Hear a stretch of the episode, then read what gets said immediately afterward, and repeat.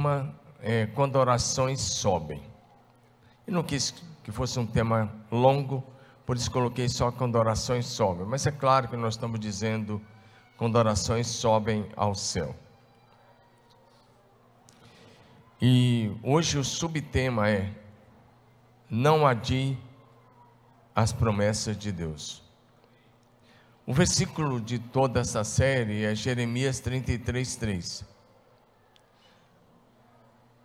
Mas hoje o texto básico vai ser segundo Pedro. Mas quero ler primeiro com você Jeremias 33, 3.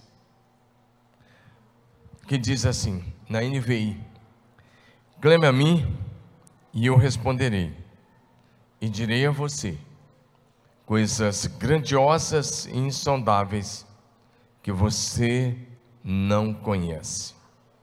Amém?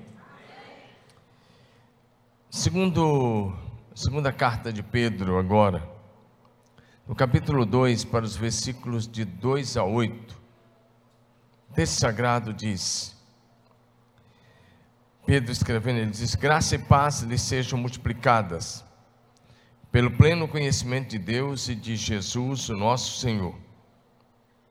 Agora, pega bem essa frase: Seu divino poder nos deu tudo de que necessitamos para a vida para a piedade, por meio do pleno conhecimento daquele que nos chamou para a sua própria glória e virtude. Dessa maneira, ele nos deu as suas grandiosas e preciosas promessas. Você pode dizer essa frase comigo? Diga assim: grandiosas, grandiosas. e preciosas promessas. Diga de novo: grandiosas, grandiosas. e preciosas promessas para que por meio, para que por elas vocês se tornassem participantes da natureza divina e fugissem da corrupção que há no mundo, causada pela cobiça. Por isso mesmo, empenhe-se para acrescentar à sua fé a virtude, à virtude o conhecimento, ao conhecimento o domínio próprio, ao domínio próprio a perseverança, à perseverança a piedade, à piedade a fraternidade e a fraternidade e o amor. Porque se essas qualidades existirem e estiverem crescendo em sua vida, elas impedirão que vocês, no pleno conhecimento de nosso Senhor Jesus Cristo, sejam inoperantes e improdutivos. Amém? Curva a sua cabeça, vamos orar. Pai, te glorificamos por esse dia lindo maravilhoso que o Senhor nos está dando a graça de viver. Obrigado pelas tuas infinitas misericórdias que renovaram sobre nós na manhã deste dia. Obrigado pelo teu favor e a tua graça.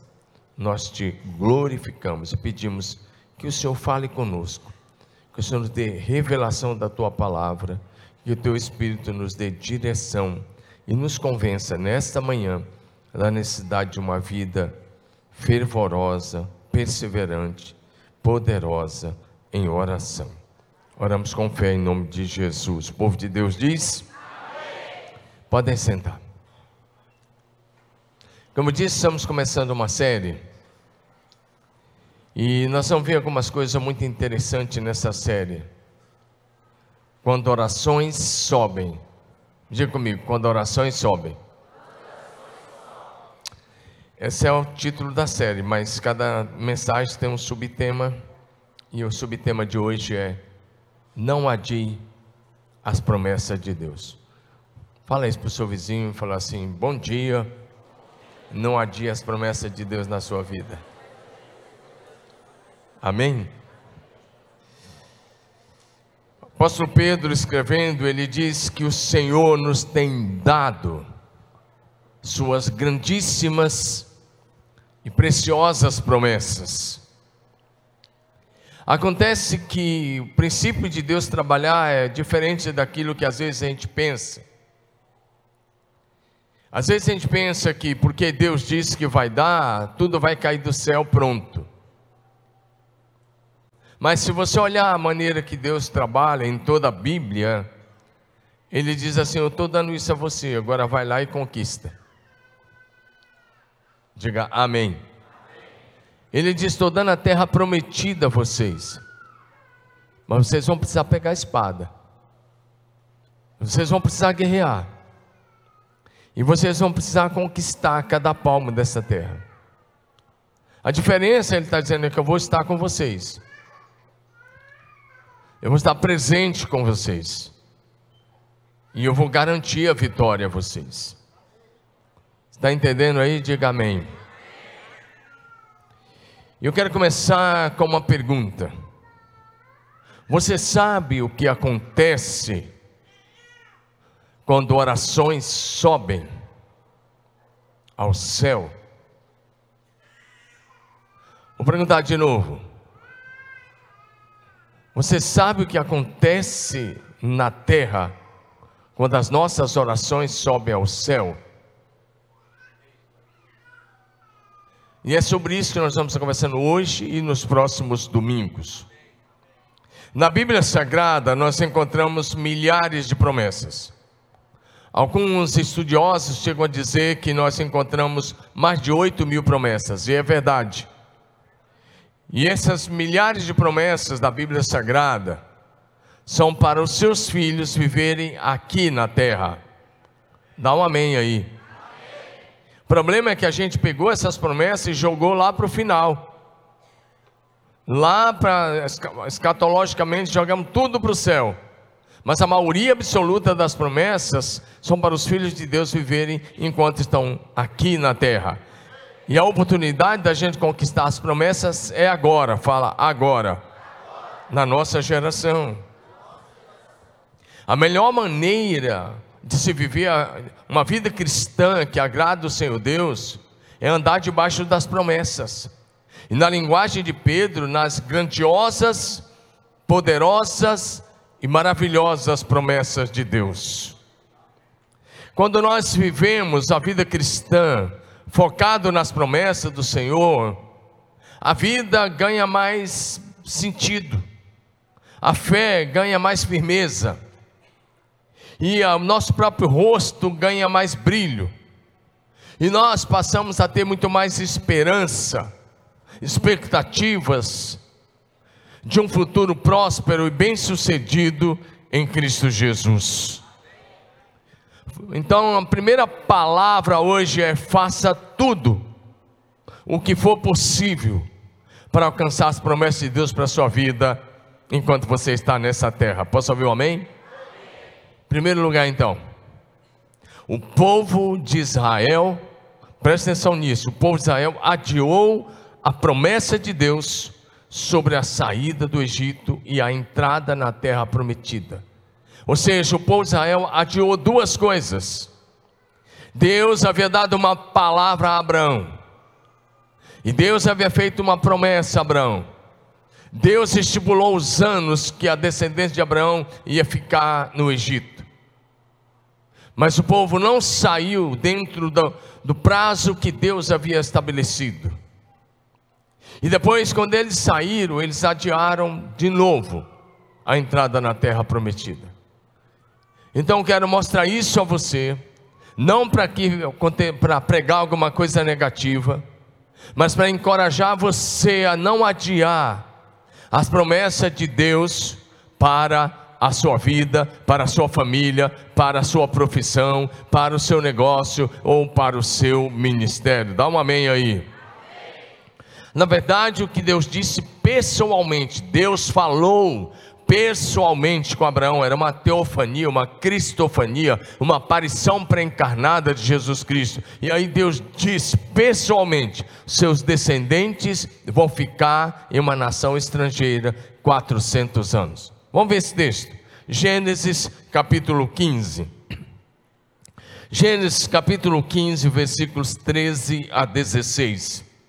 Então o Senhor disse a Abraão, aí Abraão tinha mudado o nome, mas vamos chamar logo Abraão, porque nós sabemos que houve a mudança. Então o Senhor disse a Abraão: Esteja certo de que seus descendentes serão forasteiros em terra alheia, onde sofrerão uma opressão como escravo por 400 anos. Presta atenção.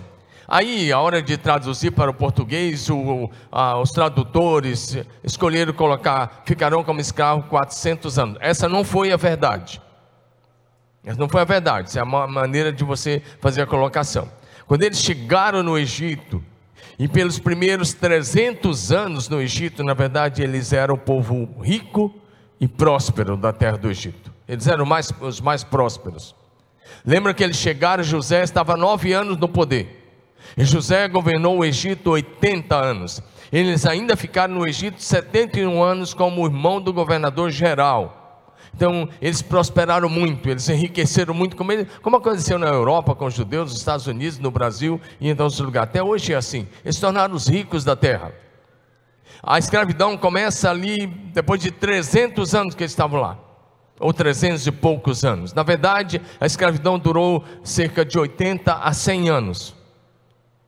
Mas já é muita coisa 100 anos de escravidão.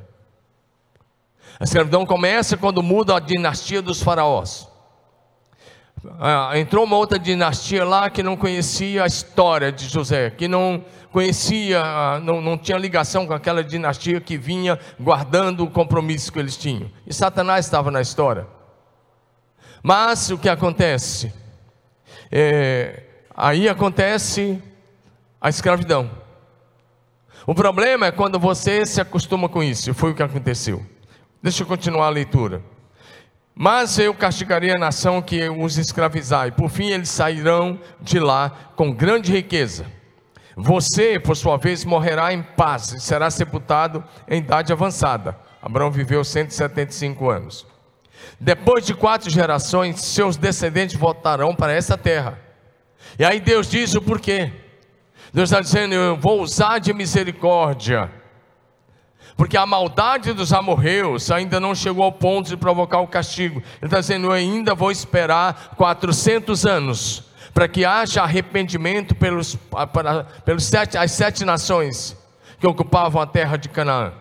E ele disse: se não houver arrependimento em 400 anos, mudança de vida, então eu, eles serão destruídos e a terra será de vocês. Veja bem, Deus faz uma promessa, mas que a, os descendentes de Abraão teriam que esperar 400 anos. Como Deus havia falado com Abraão, seus descendentes, repito, ficariam uma outra nação 400 anos. Mas não é isso que nós vemos.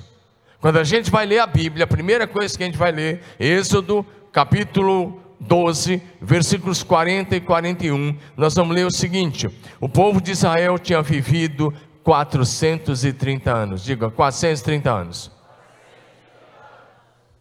E aí o texto vai dizer para a gente, Êxodo 12, 40 e 41, o povo de Israel tinha vivido 430 anos no Egito. Na verdade, essa grande multidão do Senhor deixou a terra exatamente no dia que completaram os 430 anos. E aí você vai perguntar: por quê? Como assim, se Deus havia dito que era 400? 30 anos de escravidão é muita coisa. É que graças a Deus nós nascemos e vivemos até aqui um país livre. Dá glória a Jesus aí. Mas eles permaneceram 430 anos. 30 anos a mais do que aquilo que o Senhor Deus havia falado com Abraão. Aí você vai perguntar: Deus mudou? Não. Jesus falhou ao dizer isso a Abraão? Também não. E aí você vai falar: então o que aconteceu? E aí você vai ver que o povo adiou não só a saída do Egito, mas o povo adiou a entrada na terra. Eles adiaram 30 anos, era para sair com 400, saíram com 430 e quando eles saíram, você conhece a história, quando chegaram lá numa região chamada Cádiz, depois conhecido como Cádiz, Cádiz Barneia, Moisés mandou aqueles doze espias espiar a terra. E quando eles voltaram e deram um relatório fraudulento, é, difamando a terra prometida, Deus disse: vocês vão ficar 40 anos no deserto. E eles ficaram mais 40 anos andando em círculo no deserto. Diga comigo, mais 40 anos. O que que isso nos mostra? Isso nos mostra que o povo de Israel adiou a, a promessa da entrada na terra prometida por 70 anos. Diga comigo, 70 anos. Daqui 70 anos, a maioria absoluta desse auditório não vai estar mais aqui. Pelo menos uns 90% aqui não vão mais estar aqui, ou uns 80% não vai estar aqui. Tem uns caras ali fazendo com o dedo assim, rapaz, isso é até mais passado que o futuro aqui na Terra. Eu já tenho muito mais passado que futuro aqui na Terra, e tem muita gente que está igual eu.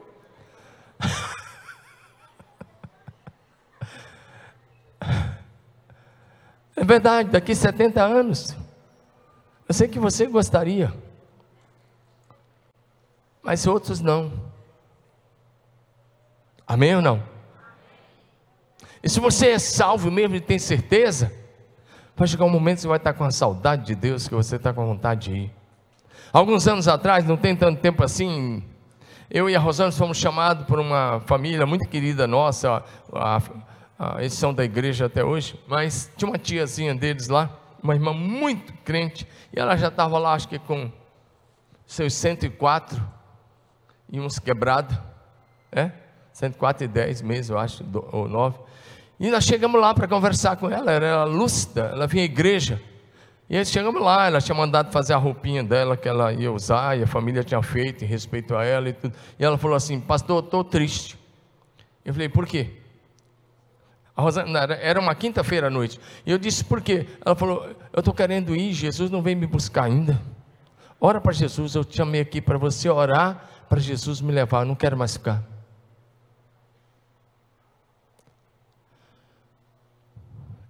E nós conversamos, e ela era muito crente, mas muito filho. E oramos naquela quinta noite. Passou a sexta, sábado e domingo, nós estávamos aqui no culto das cinco da tarde. E a sobrinha dela ligou, pastor, a, a tia está indo. Aí eu falei, Rosângela, eu vou pregar agora, vai lá. E a Rosângela foi lá. Eu só disse assim, Senhor, eu falei para a Rosângela, você vai orar assim.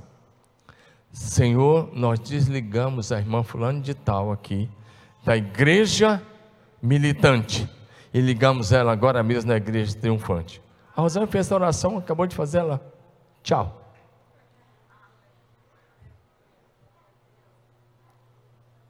Nós tínhamos duas membros aqui, uma que viveu 104, outra 105. Mas esse não é meu assunto. Eu só disse isso que às vezes você está muito apegado aqui. E é ilusão se achar que você não vai. Então, daqui 70 anos, a maioria desse auditório não vai estar mais aqui. Ou seja, o que aconteceu foi que o povo de Israel adiou a promessa da terra prometida por 70 anos, por causa dessa, dessa daquele, daquela situação, daquele comodismo com a escravidão, uma geração inteira morreu sem alcançar, ouviram da promessa, mas não alcançaram, por dois, duas coisas: primeiro, porque não oraram, e segundo, por incredulidade. Diga comigo, falta de oração. Fala comigo, falta de oração. E incredulidade faz você morrer fora das promessas, ou morrer sem alcançar as promessas. Você pergunta, você se move pelas promessas de Deus? Outra, você já alcançou todas as promessas de Deus para a sua vida? Se ainda não, essa palavra é para você. Terceira pergunta: você está adiando as promessas de Deus para sua família, para sua vida? Lembrando que você só vai atingir sua felicidade plena quando você estiver cumprindo o propósito eterno de Deus para a sua vida e quando você tiver alcançado as promessas de Deus para a sua vida. Quem está comigo aí, dá um amém. Quem tiver só com o corpo presente aqui, por favor, traz o espírito para cá também, a alma, a mente e entra na mensagem de Deus para a sua vida hoje. Não deixe o diabo roubar essa palavra, porque essa palavra vai direto ao seu coração, para você não adiar as promessas de Deus. Por que, que o povo ficou 30 anos a mais no Egito? Diga assim comigo, porque não clamaram. Eu estou falando para meia dúzia ou para a igreja toda? Diga, porque não clamaram.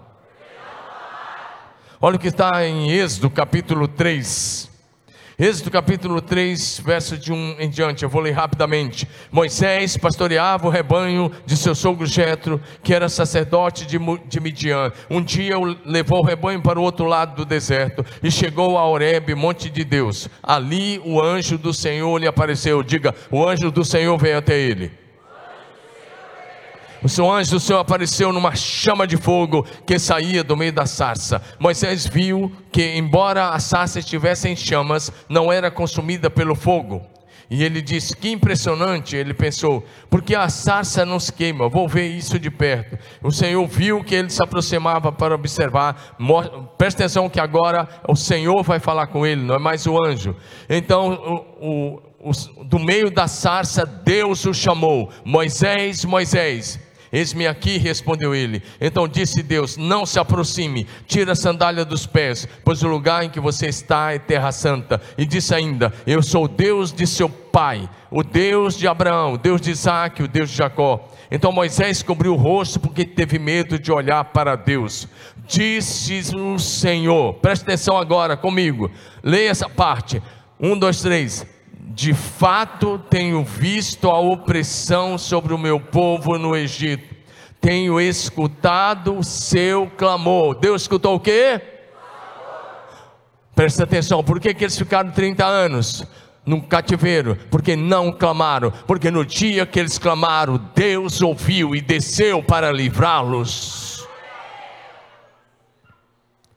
Aí eu te pergunto: até quando você vai ficar sem orar? Até quando você vai continuar sofrendo e passando dificuldades porque você não está orando? E quando aí você vai descobrir mais tarde que está vivendo tudo isso porque não orou. Até quando você vai deixar o inimigo saquear as tuas finanças? Até quando você vai deixar o inimigo tragar os teus filhos? Até quando você vai deixar essas coisas acontecer e você está usando só armas humanas, quando a Bíblia diz que as nossas armas não são carnais, mas são poderosas em Deus, são espirituais, poderosas em Deus para destruir as fortalezas. Está comigo? Dá um glória a Jesus. E o texto continua. O Deus diz: tenho visto a opressão e eu tenho ouvido o clamor. E ele diz: Por causa do clamor, eu desci. E ele diz: Eu sei o que eles estão sofrendo. Deus sabe o que você está sofrendo, só que você precisa clamar. E aí Deus diz: Por isso desci. Diga: Deus desceu. Diga: Quando o clamor sobe. Você está adorando? Diga: Quando o clamor sobe, Deus desce. Deus disse: Desci para livrá-los das mãos dos egípcios e tiraram daqui para uma terra boa e vasta, uma terra que mana leite e mel com fartura, terra dos cananeus, dos hititas, dos amorreus, ferezeus, zeveus, jebuseus. Presta atenção de novo. Pois agora o clamor dos filhos de Israel chegou a mim. Diga, agora. agora. O clamor subiu a mim. Por que, que, o cativeiro não encerrou com 400 anos? Porque eles não clamaram o suficiente para que o clamor subisse até o céu. Eles conheciam a promessa, eles sabiam que eles estavam no Egito, mas não pertenciam ao Egito. Eles sabiam da promessa de uma terra que manava leite e mel mas eles não clamaram. Mas o dia que eles clamaram de todo o coração, a Bíblia diz: agora, diga agora, o clamor chegou a mim. E quando o clamor chega a Deus, o céu se abre e Deus se manifesta na terra. Deus está falando no seu coração? Preste atenção, vamos aprender com isso. Agora o clamor dos israelitas chegou a mim. E aí ele fala com Moisés: Vá, pois agora, eu envio Faraó para que você tire o meu povo do Egito. Quando orações sobem ao céu, o Senhor Deus ouve e desce com seus anjos para trabalhar em favor do seu povo e para salvar e libertar o seu povo. Dá um aleluia aí. Quando orações sobem ao céu, quando orações sobem, o céu se movimenta e se manifesta na terra. O nosso destino é o céu, mas enquanto esse dia não chega, a nossa missão é atrair o céu para a terra, é manifestar o céu nessa terra. Melhora meu, meu, meu, meu retorno aqui. Quando orações sobe, o céu desce, diga amém. Quando orações sobem ao céu, o Senhor Deus se levanta e ele envia os seus anjos, e ele envia o Senhor Jesus para libertar os seus filhos. Naquela sarça estava o anjo do Senhor, mas naquela sarça estava Jesus Cristo. Estava era uma teofania, uma cristofania, uma aparição pré-encarnada de Jesus, e Jesus desceu para dizer, dizendo: "Eu ouvi agora o clamor, e porque o clamor subiu, eu desci e onde Jesus entra, a libertação acontece. E onde Jesus chega, as obras do diabo são desfeitas. E onde Jesus entra, a salvação chega. E onde Jesus entra, a bênção chega. Diga glória a Jesus.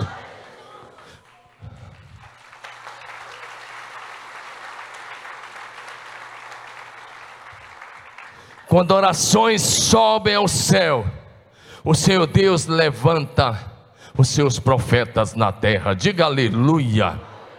Quando a oração sobe, o Senhor levanta os seus libertadores. A oração chegou, Deus desceu. E Deus não, não Deus o Deus eterno tomou a decisão de trabalhar em acordo conosco. Então ele levanta o libertador, ele levantou Moisés. E Moisés não foi só um libertador, foi um grande profeta um extraordinário escritor, que escreveu assim o primeiro livro da Bíblia, porque quando orações sobem ao céu, Deus levanta libertadores e profetas na terra. Diga aleluia. Quando orações sobem ao céu, os filhos de Deus são libertos da opressão dos seus inimigos. Filho de Deus, nascido de novo, cheio do Espírito Santo, não fica mais possesso mas pode sofrer opressão. E opressão é algo de fora para dentro, possessão é de dentro para fora. É algo interno, a possessão, que ocupa a alma da pessoa. Mas a, a opressão é algo externo. E Israel estava sofrendo dois níveis de opressão. Israel estava sofrendo a opressão dos, dos egípcios que os maltratavam e faziam trabalhar forçado duramente mas estava sofrendo também a opressão maligna, porque toda vez que uma promessa está para se cumprir, o inferno se levanta. Vou repetir: toda vez que uma promessa está para se cumprir, o inferno se levanta e faz guerra espiritual. Foi por isso que começou a matança dos meninos no Egito. Desde que Moisés nasceu, quando Moisés foi chamado, ele estava com 80, com 80 anos. Isso significa que, no mínimo, há 80 anos, os egípcios estavam matando os meninos, filhos dos hebreus. E por que a matança das crianças, dos meninos? Sabe por quê? Além da, da intenção de que o povo não se multiplicasse na terra, a intenção de matar os meninos era para que não se levantasse um libertador. Vou repetir para que você abra os seus ouvidos espirituais. A intenção espiritual movida por Satanás para matar os meninos era para que não se levantasse um libertador. Vocês estão entendendo a palavra? Não? Então havia uma opressão física, escravidão dos egípcios, e havia uma opressão espiritual terrível. Por isso tinha que ser clamor. Tem uma hora, meu irmão, que você pode fazer aquela oração silenciosa, igual a Ana fez, e vai dar certo. Mas nós estamos precisando é clamar aqui. O clamor é uma hora, é um grito, é um de, de quase de desespero. É o maior grito do seu coração, da sua alma. O clamor era a maneira como Jesus Cristo orava. Hoje eu estou te convidando para um nível de oração profundo de alguém que clama. Hebreus 5,7 vai dizer para a gente que Jesus Cristo, nos dias da sua vida na terra, orava sempre em alta voz e com lágrimas. Ele orava, ele fazia clamor em alta voz e com lágrimas. O clamor que sobe é esse que está regado de oração fervorosa, mas também de quebrantamento e de alguém que brada pela manifestação do céu na terra. Você está comigo aí? Diga amém. Um bom lugar para você dizer um amém. Quando orações sobem ao céu, Deus, na pessoa de Jesus e do Espírito Santo, descem e vêm andar no nosso meio. O Senhor desceu sobre Israel. A Bíblia disse para a gente que o Senhor ia adiante deles na coluna de nuvem que cobriu o arraial dos filhos de Israel durante o dia, e essa mesma coluna de nuvem se transformava em coluna de fogo à noite. É o que nós lemos em Êxodo 13, 21 e 22. O texto diz: O Senhor ia adiante deles. Diga, o Senhor ia adiante deles. Comigo, diga assim: Jesus veio Diga: Jesus veio e passou a andar com os filhos de Israel. Mesmo eles em pecado 40 anos, o Senhor não os abandonou. E se você estuda Neemias, capítulo 9, versos 19 a 21, vai dizer, uma das, além de falar do cuidado, da provisão, do, do, do maná, da água, cuidado com a roupa, com a saúde, ainda diz assim: o Senhor lhe deu o seu bom espírito para os ensinar. Então diga comigo: quando o clamor sobe, fala, quando o clamor sobe ao céu, Jesus desce, o Espírito Santo vem e passa a nos guiar em toda a verdade e nos ensinar todas as coisas. Eu sei que tem alguns de vocês que estão com cara de preocupado. Manda essa preocupação embora, essa ansiedade embora. E estabeleça que a partir de hoje você vai viver uma vida de oração profunda, sem jamais voltar atrás. Diga glória a Deus. Deixa eu ir um pouco mais rápido agora. Mas a primeira coisa que eu queria dizer Aprenda com Israel. Israel adiou a promessa da terra prometida 70 anos. 30 anos no Egito e 40 anos no deserto. Levanta sua mão e diga assim: Levanta sua mão. Não está quebrada, não? Não, tá com... não tem um monte de it aí, não? Artrite, bursite, sei lá o que lá, um monte de coisa aí. Então, levanta esse negócio aí. Estica ela lá. Fala assim: As promessas de Deus para a minha vida se cumprirão no detalhe da vírgula. Diga no que depender de mim, da minha vida de oração, todas as promessas se cumprirão. Diga eu vou andar debaixo das promessas e conquistar cada uma delas, em nome de Jesus. Que você não adie as grandiosas e maravilhosas promessas de Deus para a sua vida, família, trabalho e para o seu ministério. Diga aleluia.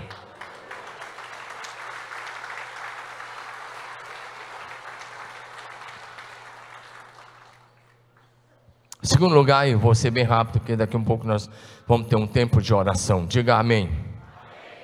Agora eu quero olhar para 900 anos depois de Moisés. 900 anos depois de Moisés, como se conhece, depois de 70 anos o povo entrou na terra sob a liderança de Josué, mas 900, cerca de 900 anos depois de Moisés, ali no ano 600 e pouquinho antes de Cristo, desde o ano 700 e alguma coisa, os profetas estavam exortando, exortando e corrigindo o pecado. E levanta-se, levantaram-se vários profetas, dentre eles o profeta Jeremias. E Jeremias exortou o povo. Isaías tinha feito isso. Isaías foi antes de Jeremias. Isaías tinha feito o máximo. Agora vem Jeremias e outros profetas condenando o pecado, tentando manter o povo perto de Deus, mas o povo estava obstinado pelo pecado. A obstinação, e preste atenção: pessoas obstinadas pelo pecado dificilmente se arrependem. Vou repetir: pessoas obstinadas pelo pecado dificilmente se arrependem e dificilmente voltam atrás. Porque a obstinação vai gerar dureza de coração. E gente com coração duro que não quer voltar atrás. Foi o que estava acontecendo. Israel, o reino do norte, já tinha sido destruído pelos assírios. Os assírios tinham levado aquelas dez tribos tinha promovido a miscigenação da raça, os judeus se tornaram judeus misturados, impuros, lá do Reino do Norte. Até hoje é conhecido como as dez tribos perdidas do Norte. Tinha sobrado o Sul, Judá e Benjamim. E aí vem Jeremias e vai dizendo: aprenda a lição com o que aconteceu com Israel, o Reino do Norte. Mas eles não quiseram aprender. Não quiseram. Estavam obstinados pelo pecado. Agora presta atenção aqui. Então, Jeremias foi bem preciso. Jeremias vai lá e diz: vocês vão para a escravidão por causa do pecado. Jeremias vai dizer: vocês estão achando que vai ficar assim? Deus vai. Jeremias 25, versículos 8 a 12. Agora o Senhor dos Exércitos diz: porque vocês não me escutaram, reunirei todos os exércitos do norte, ali a região norte da Ásia Iraque hoje, para você se localizar, sob o comando do meu servo, e, e o Senhor chama Nabucodonosor meu servo, rei da Babilônia. E eu os trarei contra essa terra e seus habitantes e contra as nações vizinhas. Destruirei vocês completamente e os transformarei para sempre em ruínas e em objeto de horror e desprezo Acabarei com seus cânticos alegres e seu riso, e não se ouvirão mais as vozes felizes de noivos e de noivas. As festas, está dizendo, vai encerrar as festas. As pedras de moinhos se calarão e as luzes das casas se apagarão. Essa terra inteira se transformará em desolação e ruína. Presta atenção, olha, o profeta foi preciso. Ele diz: Israel e as nações vizinhas servirão ao rei da Babilônia durante 70 anos. Então, quando terminarem os 70 anos de exílio, castigarei o povo da Babilônia. E Deus fez.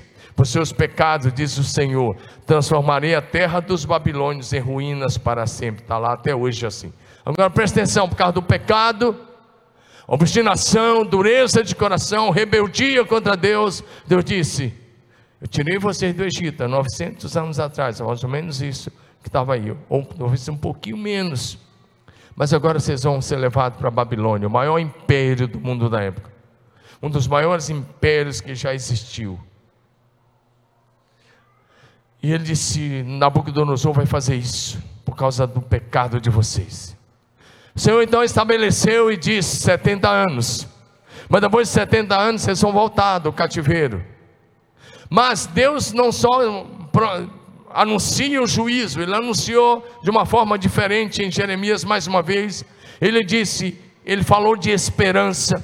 Ele falou que eles voltariam para a terra de Israel. Ele falou que ia ouvir as suas orações. Ele disse: Eu vou lhes dar um futuro abençoado. Vocês vão reconstruir o templo e a cidade de Jerusalém e a nação. Jeremias 29, 10 a 14.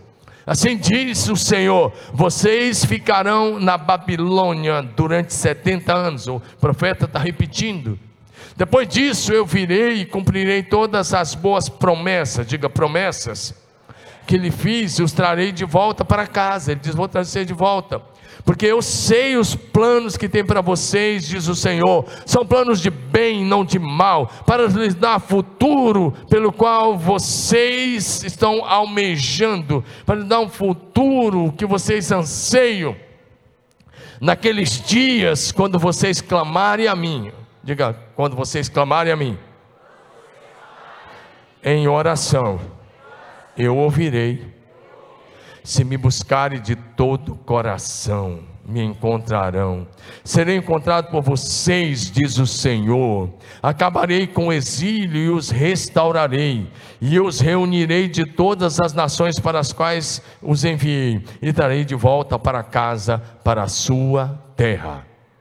Deus anuncia os 70 anos, mas anuncia a promessa da restauração. Dá um amém aí, meu irmão. Então o que acontece? Daniel lia a Bíblia. Diga, Daniel lia a Bíblia. Esse cativeiro, para você, você uh, entender, os judeus foram levados para a Babilônia em três etapas. A primeira etapa aconteceu no ano 609, sob a liderança de Nabucodonosor. Mas ele, ele colocou um governo lá, judeu mesmo, para governar, e Israel ficava como província da Babilônia. Houve uma rebelião. Ele voltou lá. E no ano de 598 a.C., a segunda etapa, mais um grupo foi levado. Ele coloca um outro governador, parece que o nome do cara é Joaquim. Houve uma outra rebelião, então ele voltou lá e arrasou tudo. Foi aí que ele destruiu a cidade, o templo, as muralhas e levou mais gente como escravo. Dentre as pessoas que Nabucodonosor levou, ele levou quatro jovens que, que você conhece, bem conhecido na Bíblia, no livro de Daniel: Daniel, Sadraque, Mesaque e Abidinego. Preste atenção. E aí, senhores pais, senhoras mães, preste atenção aqui, eu estou quase encerrando. Aí você aprende a importância do discipulado, porque quando Daniel e seus três amigos, Sadraque, Mesaque e Abidinego, quando eles foram levados para lá, eles tinham no máximo 14, 15 anos de idade. 14, 15 anos. 14, 15 anos.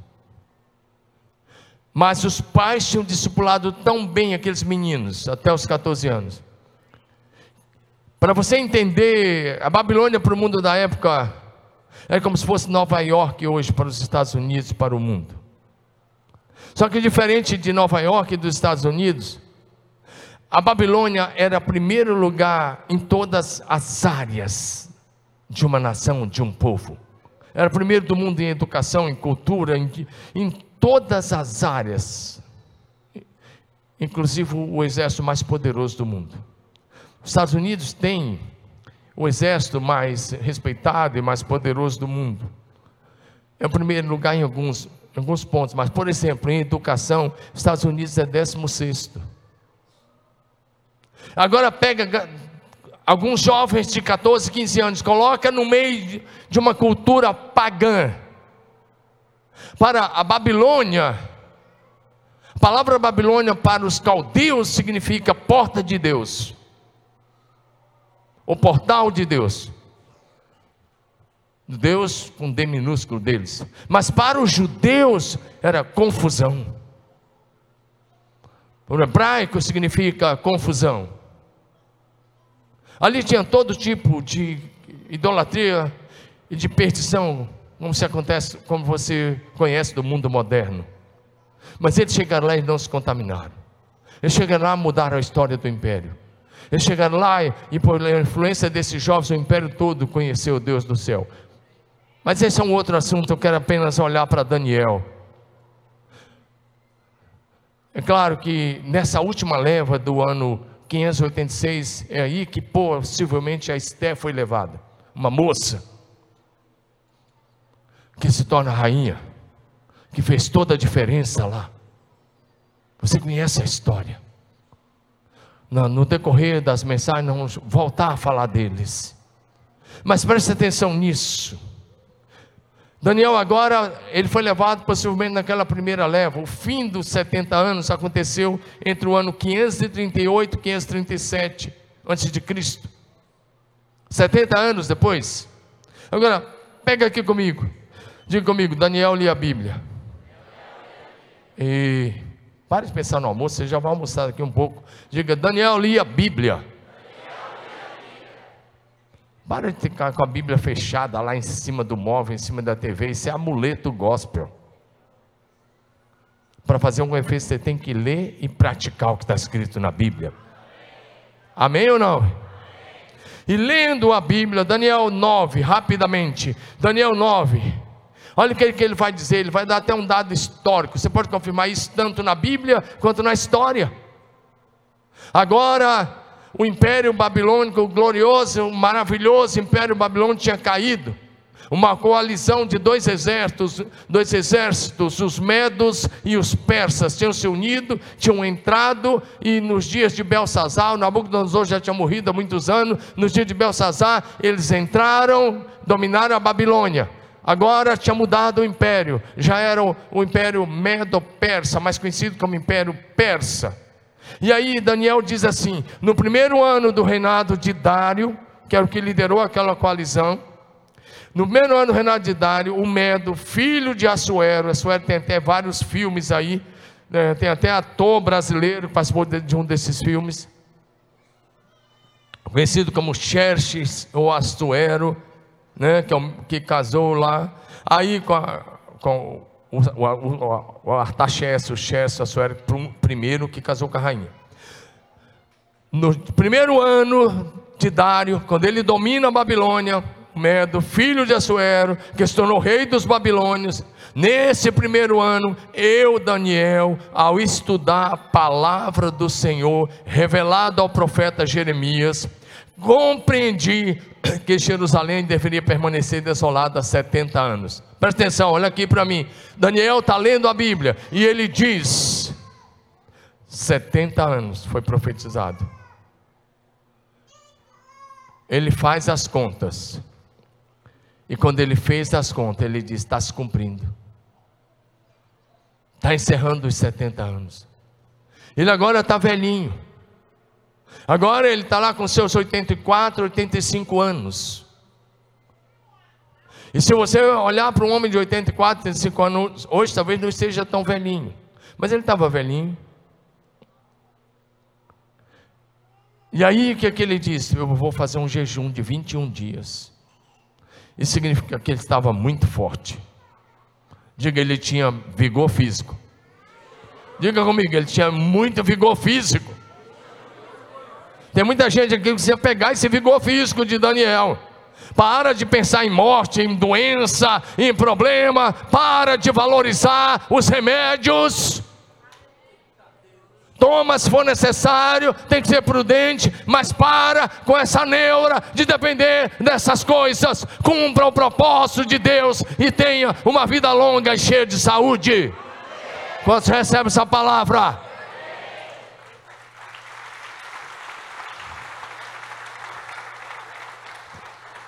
Ah, eu não posso que eu estou com dor aqui, pastor. Eu não posso que eu estou com dor ali. Eu não posso que eu não sei o quê. Eu fico olhando lá, lá, lá no, eu fiquei uns meses sem ir no futebol. Eu falei, deixa eu falar de novo aqui hoje de futebol. E eu fui lá e eu perguntei, o Disney está bem ali, faz assim, Disney. Não vou falar sua idade, não. Mas nós temos um amigo lá em comum, que ele tem 72 anos, e ele corre que nem um menino no futebol.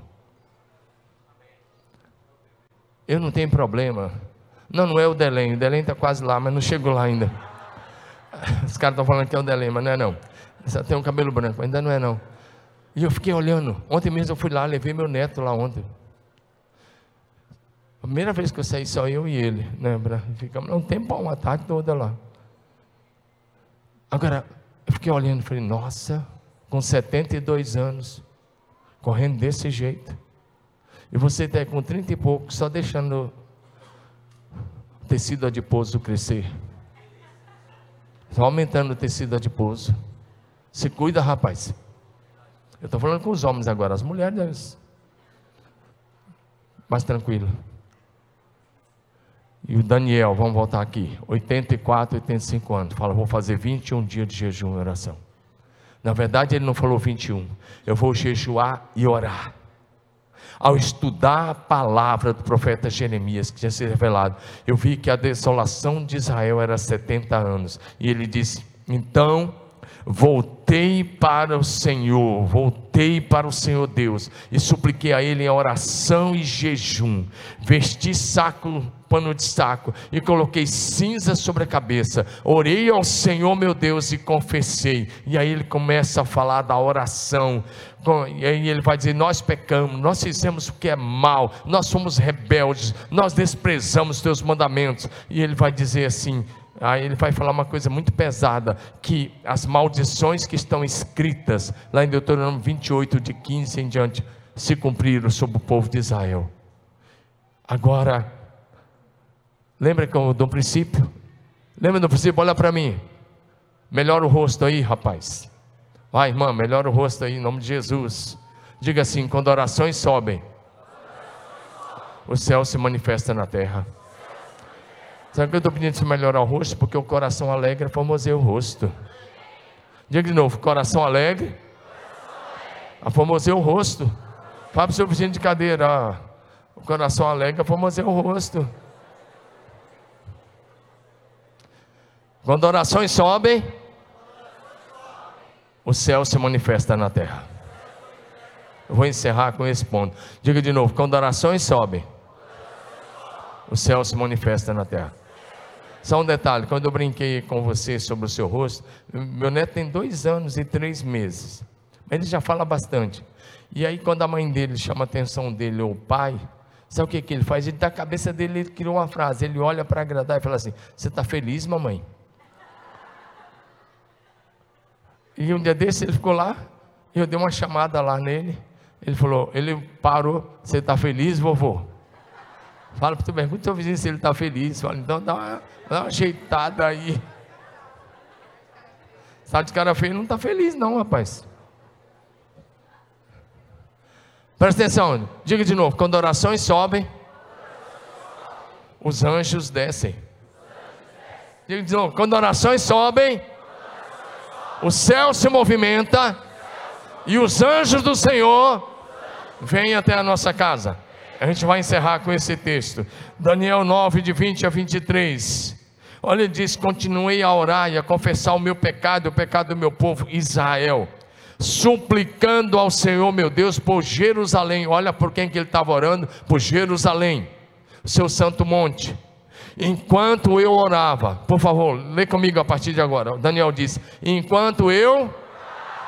O que que acontece? Diga, lê o nome do anjo aí.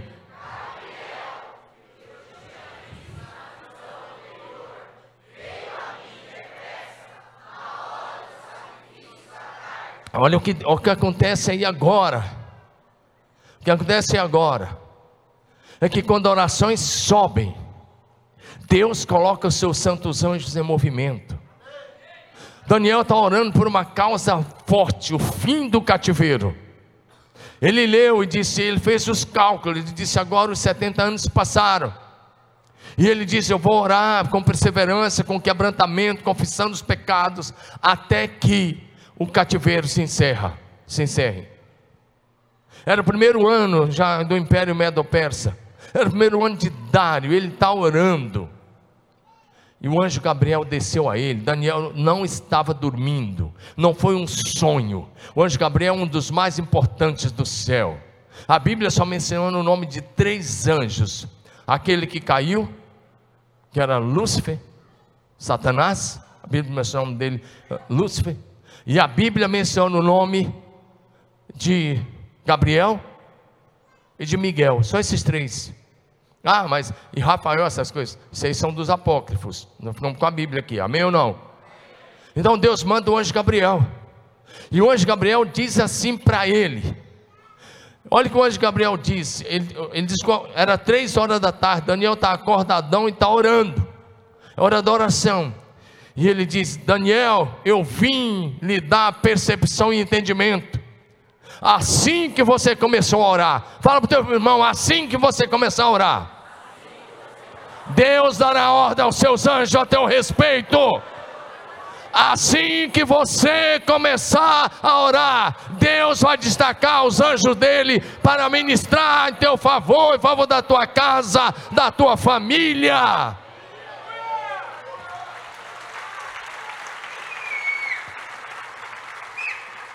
Assim que você começou a orar, foi dada a ordem. Dada a ordem por quem? Por Deus o Pai. E ele diz: Eu vim cumprindo essa ordem, por isso eu estou aqui para dizer a você o que vai acontecer. Tem um outro assunto dessa vinda de Gabriel que nós vamos falar numa mensagem vamos falarmos aqui sobre batalha espiritual. Porque o Gabriel enfrentou uma batalha de 21 dias contra os, os principados do império das trevas. Mas não é meu assunto aqui agora.